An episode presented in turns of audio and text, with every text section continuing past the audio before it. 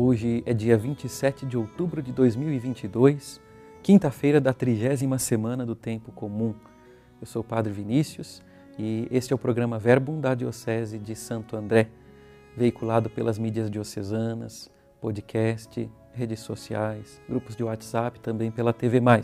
Nós queremos então, nesse momentinho, refletir sobre o Evangelho segundo São Lucas, capítulo 13, versículos de 31 a 35 alguns fariseus aproximaram-se e disseram a Jesus: Tu deves ir embora daqui, porque Herodes quer te matar.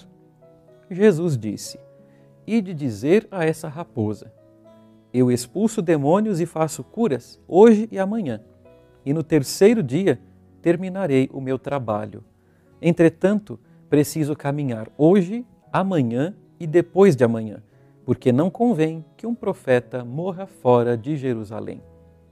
Jerusalém, Jerusalém, tu que matas os profetas e apedrejas os que te foram enviados. Quantas vezes eu quis reunir teus filhos, como a galinha reúne os pintinhos debaixo das asas, mas tu não quiseste. Eis que vossa casa ficará abandonada. Eu vos digo: não me vereis mais, até que chegue o tempo em que vós mesmos direis: Bendito aquele que vem em nome do Senhor. Você já fez aquela experiência tão satisfatória é, da sensação de um dever cumprido? Quando alguém, por exemplo, precisa viajar né, para longe para cuidar de uma pessoa querida, um amigo, um parente, e depois retorna para casa depois que tudo está bem, valeu a pena não é? passar aquelas horas todas de viagem, gastar alguma coisa, ficar longe dos familiares, das ocupações habituais, para realizar algo de bom e realizá-lo totalmente. É sobre isso que Jesus fala no Evangelho, quando disse que veio ao mundo para, no final do terceiro dia, terminar o seu trabalho. Jesus não descansa enquanto não ver a sua obra realizada. Mesmo que ele enfrente dificuldades, como nós vimos, Herodes ou os fariseus e até mesmo nós, que às vezes somos obstáculos com os nossos pecados, será grande a alegria de Jesus quando tudo estiver consumado. Essa ânsia de Jesus deveria também, meus irmãos, nos contagiar, deveria ser a nossa ânsia. Quantas vezes nós iniciamos uma tarefa, nós entramos num curso, nós nos determinamos a fazer algo de realmente importante, estabelecemos uma meta, mas não terminamos. Jesus se dá por satisfeito por terminar o seu trabalho. Ou então nós até começamos e terminamos o que nos propusemos a fazer, mas daquele jeito, sabe? Aos trancos e barrancos.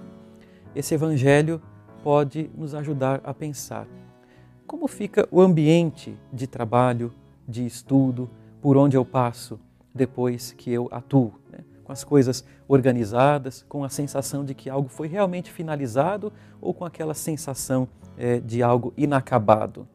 Alguém que passe por ali depois pode dizer que quem ali trabalhou fez o seu serviço de maneira completa ou pela metade. Né? Portanto, meus irmãos, esse Evangelho quer nos ajudar a organizar a nossa própria vida e não só as nossas tarefas, mas também a nossa vida interior, as nossas, as nossas prioridades da vida espiritual, né? para que tudo comece e termine no momento certo, do jeito certo. Esse Evangelho nos convida a fazermos a nossa parte, né? a colaborarmos para que a missão de Jesus seja logo cumprida, chegue ao seu termo. Né? E qual é essa missão? Reunir todas as ovelhas no rebanho do bom pastor. E que esse Evangelho também, nesse dia, nos conscientize a trabalharmos com amor, do começo ao fim das nossas atividades, com a virtude da ordem, com a virtude da constância, para que um dia nós participemos dessa mesma alegria que Jesus quer sentir ao ver a sua obra começada e que, depois de tudo bem terminado, nós possamos aclamar juntamente com os nossos irmãos: Bendito aquele que vem em nome do Senhor. E que desça sobre você essa bênção para que você eh, estabeleça as suas prioridades, o seu plano de vida e assim possa dar mais glória a Deus. Para isso, receba a bênção de Deus, que é Pai e Filho e Espírito Santo.